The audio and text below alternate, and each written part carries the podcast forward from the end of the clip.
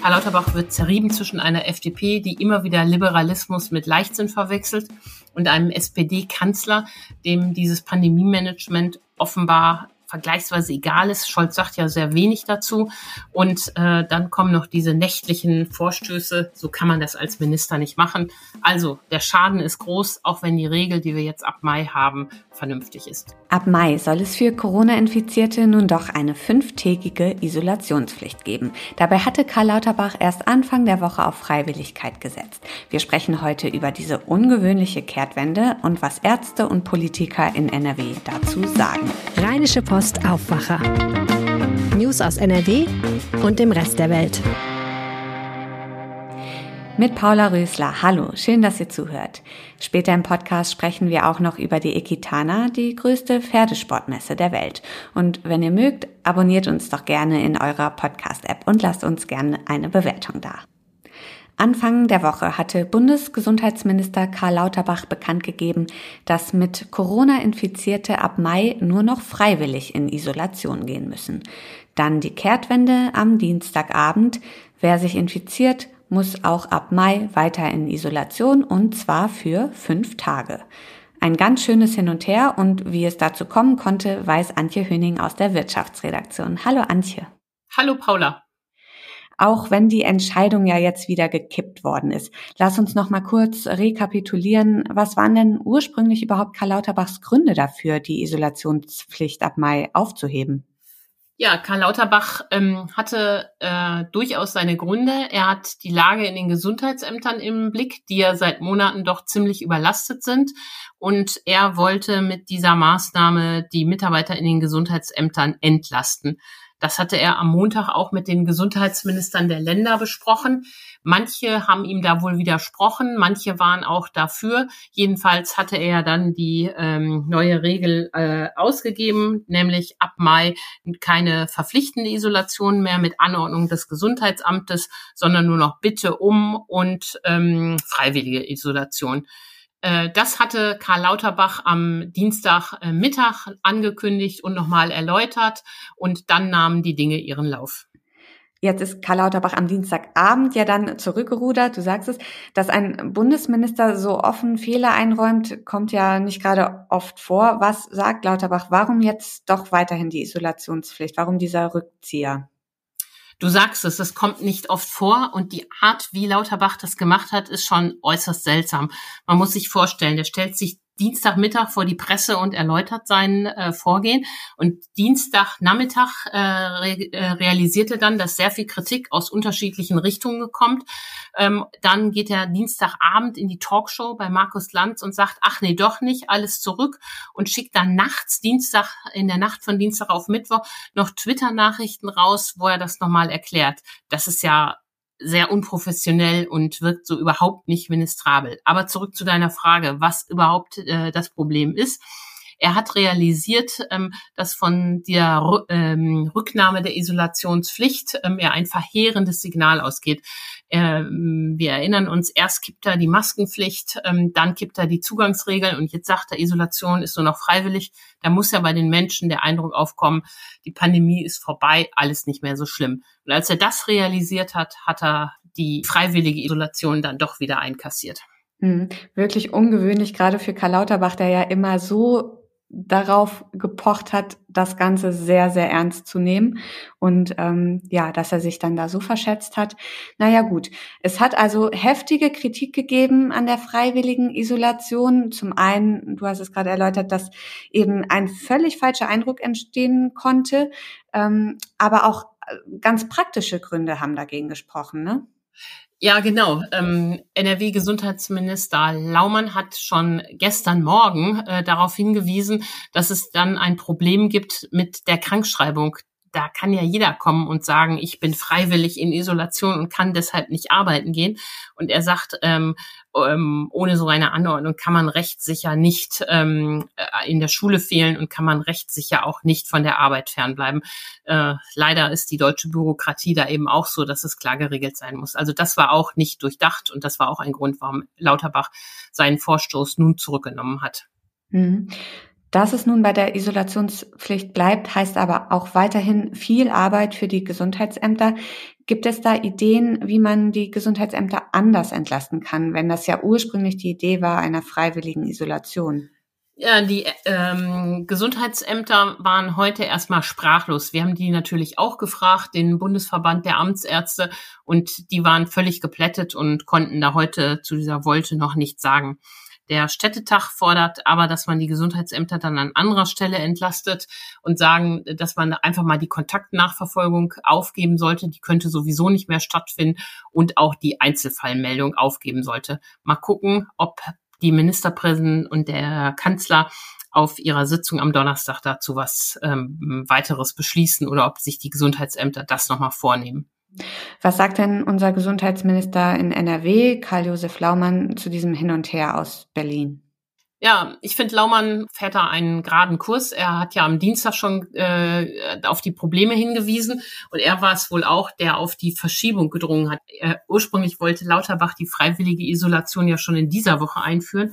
Laumann hat dann wohl darauf gedrängt, dass es Mai wurde und jetzt wurde ähm, die Maßnahme eben ganz gekippt.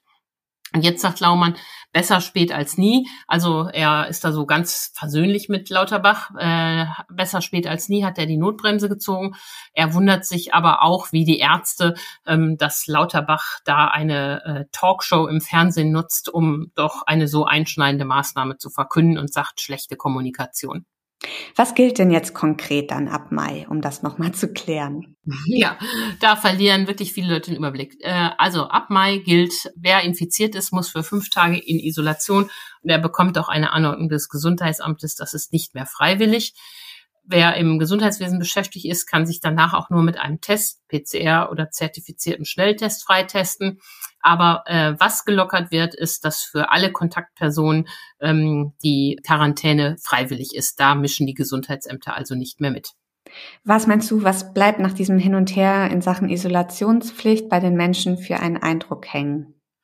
Ja, ich glaube, ein verheerender Eindruck. Viele hatten ja große Hoffnung, als Karl Lauterbach ähm, Gesundheitsminister wurde. Er hat sich ja als kluger Mahner, als Kenner ähm, der Materie in äh, den vergangenen zweieinhalb Jahren ähm, profiliert. Dann wird er Minister und ähm, hat äh, das Amt in dem Maße nicht, äh, hat das Amt nicht im Griff.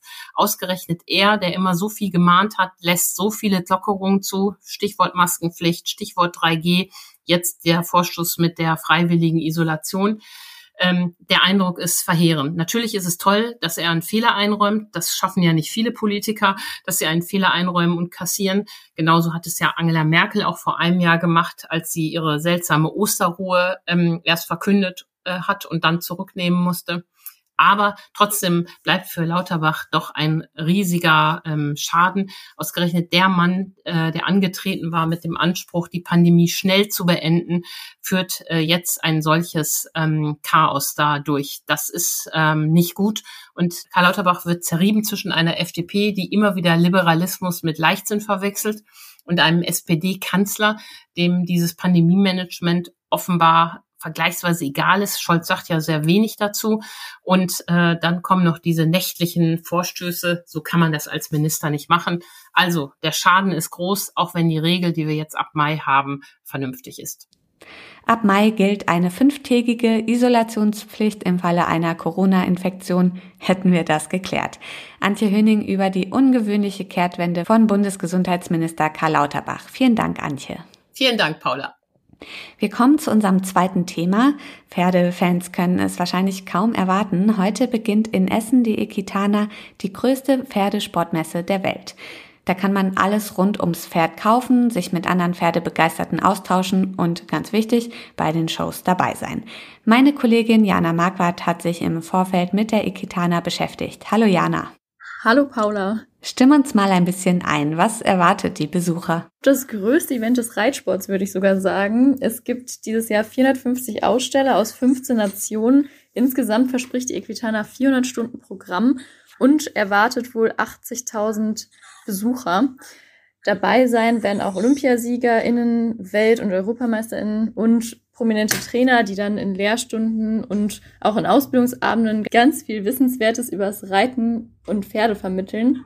Zum Beispiel werden Star-Dressurreiterin Isabel Wert und auch die Olympiasiegerin Ingrid Klimke zu Gast sein.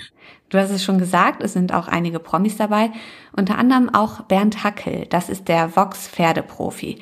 Du hast mit ihm gesprochen. Was macht er auf der Ikitana? Genau, der hat da heute seine erste Abendshow, die geht zwei Stunden lang und da zeigt er dann, wie man mit jungen Pferden und Problempferden umgeht, also sich denen annähert und wie man sie dann letztendlich auch trainiert und erzieht. An dem Abend werden wohl zwei Tiere dabei sein, die er vorher noch nie gesehen hat. Und er hat da folgende Strategie. Er sagt immer von sich selbst, dass er sozusagen der Boss ist. Also er lässt die Pferde erstmal ganz kurz laufen, die Gegend erkunden, spricht währenddessen dann wohl mit dem Publikum und schaut, wie die Pferde auf ihn reagieren. Also sind sie aufmerksam, eher zurückhaltend oder vielleicht sogar ignorant.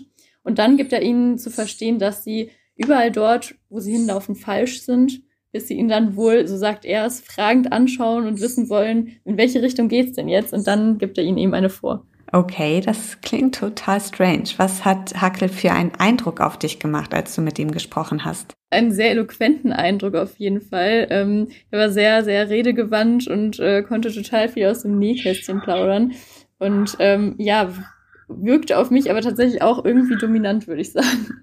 Also ähm, ich glaube, der weiß da schon ganz genau, was er tut und ist tatsächlich auch relativ kritisch gegenüber äh, ja manchen Entwicklungen in der Reitsportszene. Also dass wohl viele irgendwie zu weich gespült seien und äh, die Pferde irgendwie nur noch per Gedankenübertragung oder mit Streicheln irgendwie erziehen wollen und das hält er nicht für den richtigen Weg.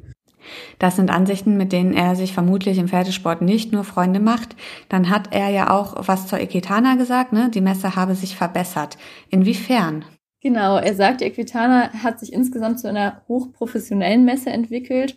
Er kennt das wohl noch von früher. Er war selbst 25 Jahre lang ähm, wohl als Gast dort und ist tatsächlich auch öfter eingesprungen. Also es war dann wohl ziemlich viel Chaos und es kam auch vor, dass er dann mitten am Tag eingesprungen ist, weil es irgendwie plötzlich eine Dreiviertelstunde ähm, im Programm gab, die gar nicht gefüllt war.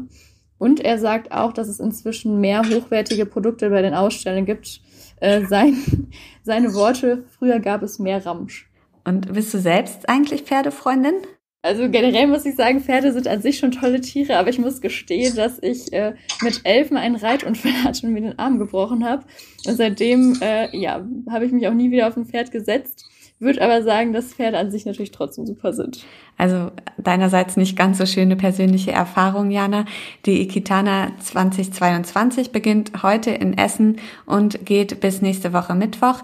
Tickets gibt es für 23 Euro, wenn man in der Woche hinfährt und für 27 Euro am Wochenende. Danke, Jana Marquardt. Danke dir und bis bald. Und auf diese Meldung möchten wir euch heute auch noch hinweisen.